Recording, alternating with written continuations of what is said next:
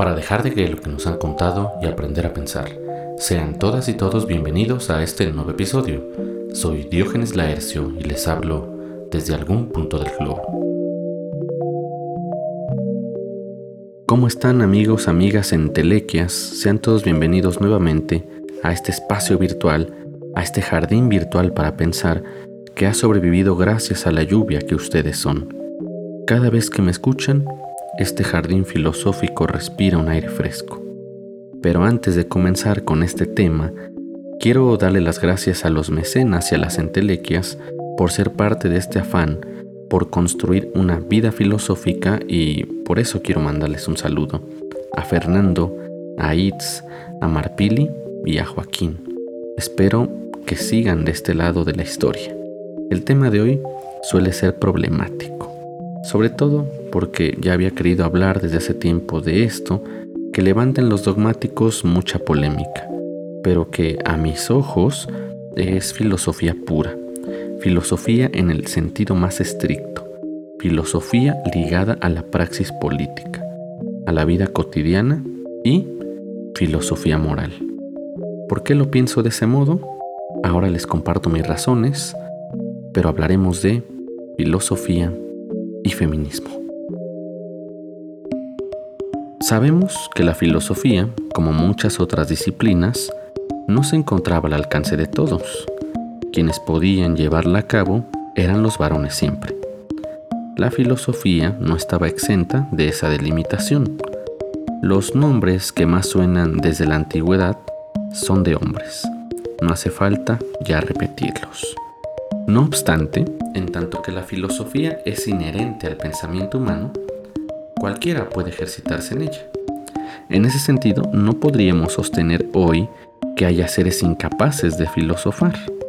Así, la historia de la filosofía antigua cobija los nombres de algunas mujeres dedicadas al amor por la sabiduría, mismas a las que, según algunos, se les reprocha no haber construido grandes filosofías al estilo aristotélico platónico, hegeliano o kantiano. Pero sostener que la filosofía solo existe en la medida de esas grandes edificaciones conceptuales es sinónimo de desconocimiento de los caminos del pensar. La filosofía, en la voz de la mujer, tiene otro tipo de profundidad. Parte desde el riesgo de la existencia, desde la prohibición explícita de pensar filosóficamente, no podríamos negar que dicho contexto modifica el modo en que se concibe la realidad y la manera en que la conceptualizamos. Por otro lado, hay que decir que toda filosofía responde a la realidad. El famoso logon didona y griego se ha mantenido como emblema de todo ejercicio filosófico serio. Dar razón quiere decir poder explicar los mecanismos y dinámicas que subyacen a lo establecido a los fenómenos. También quiere decir articular conceptos y categorías que en función de ese fenómeno puedan clarificarlo o exponerlo. Es por eso que el feminismo, aunque sabemos que hay muchos feminismos, muchos matices y muchas formas, me parece que es filosofía en el sentido aquí expuesto. Su objeto de reflexión es la mujer misma, el modo en que se define, su esencia, los predicados que ontológicamente no caben en su posible definición, los modos de su existencia, la reflexión sobre los valores morales que la subyugan, la propuesta de una teoría ética de liberación e incluso una propuesta filosófica política. El feminismo es filosofía cuyo objeto de reflexión principal es un ente particular. Pero hablemos de los detractores del feminismo. Dicen que el feminismo es más bien una ideología. Y yo digo que en cierto sentido podríamos decir que eso es cierto.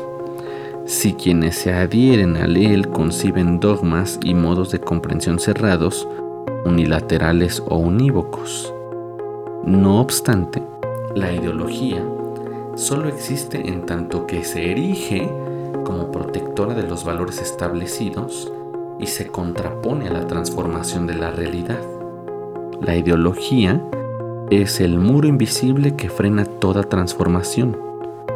Desde mi punto de vista, el feminismo es ideología en razón de un modo particular de ignorancia, pero solo en ese sentido, solo en ese sentido. Al contrario, la filosofía del porvenir, de los siglos que se avecinan, ya no estará en la boca de los varones ultraconservadores y falsos guardianes del pensamiento, porque el feminismo es una filosofía de la transformación. Pero, ¿ustedes qué piensan?